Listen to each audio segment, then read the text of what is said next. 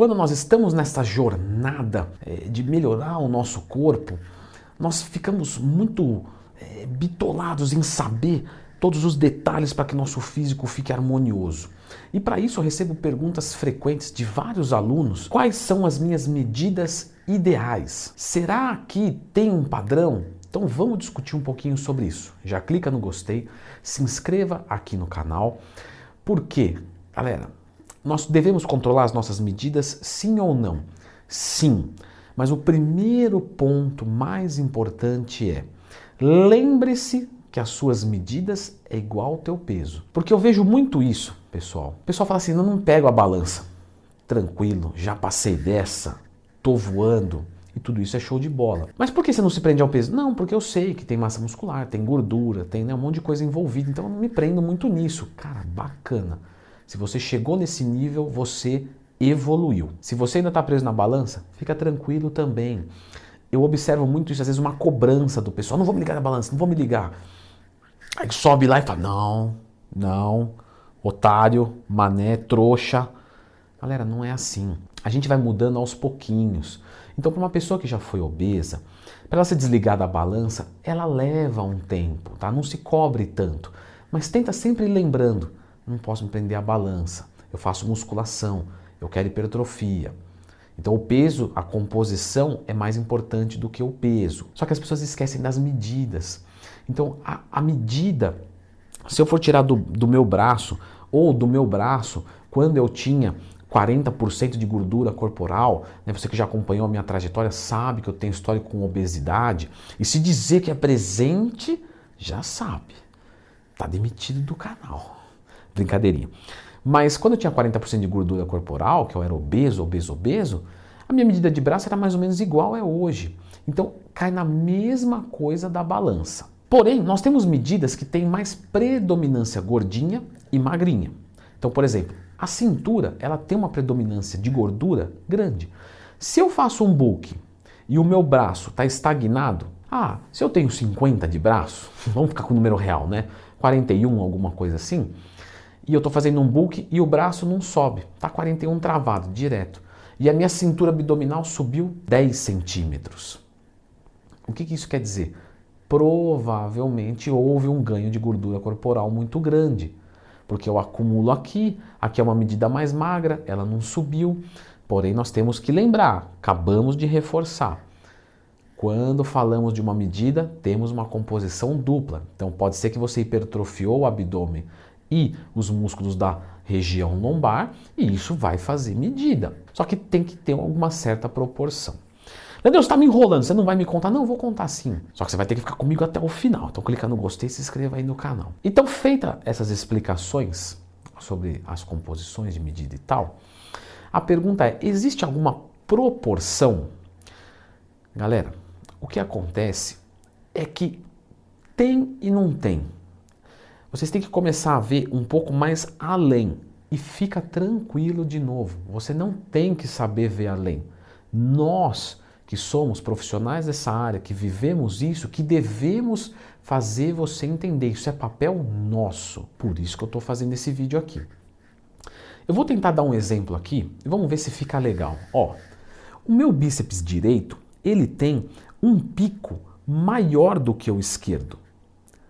Apesar disso, os dois têm a mesma quantidade em centímetros. Aí você vai dizer, Leandrão, como é que você explica isso? Isso se chama desenho anatômico. Então nós temos pico de bíceps maior do que outro. E tanto é variável que varia dentro do próprio ser. Então você percebe que dentro de mim eu tenho um bíceps com um pico maior do que o outro, mesmo com a mesma medida. Por isso que quando você enfilera um monte de fisiculturistas, mesmo que eles tenham a mesma altura, massa muscular, gordura, todos são diferentes se você for minucioso. Quem é leigo vai olhar de fora e falar, todos os caras gigantes aí e tal, e show de... Não. Mas quem é técnico vai olhar e falar, olha o peito desse, junta mais embaixo, o outro não junta. Olha o ombro desse, ele é mais encurtadinho. Olha o ombro desse, desce bastante. E para que está falando tudo isso? Porque se você entende que o desenho anatômico é diferente, a, a medida não é o mais importante. O mais importante é a harmonia. Então, uma medida de proporção é para cada centímetro de braço, no mínimo o mesmo centímetro de panturrilha. 42 de braço, no mínimo 42 de panturrilha. Para mais. Por que para mais? Porque se a panturrilha for maior, tudo bem. Se você tiver 45 de panturrilha e 42 de braço, ninguém né, vai, vai criticar.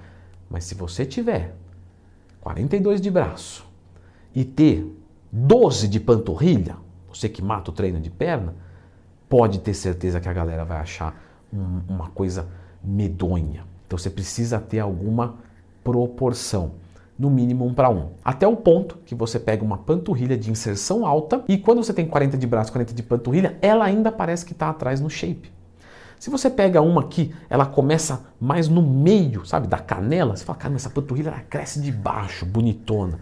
A outra cresce de cima. Então, esse daqui vai precisar de mais. E esse um para um caiu por terra. Porque o jogo estético, ele não é matemático, ele é visual. Então você tem que olhar e falar, tá ruim, tá bom. Treina o teu olhar para isso. Tira a foto do teu shape e olha e fala, não tá bom. Você vai falar, pô, meu shape não tá bom. Espero que esteja, né? Mas não tá bom. Mas por que que não tá bom? vou buscar isso visualmente. Isso, isso demora, isso é difícil.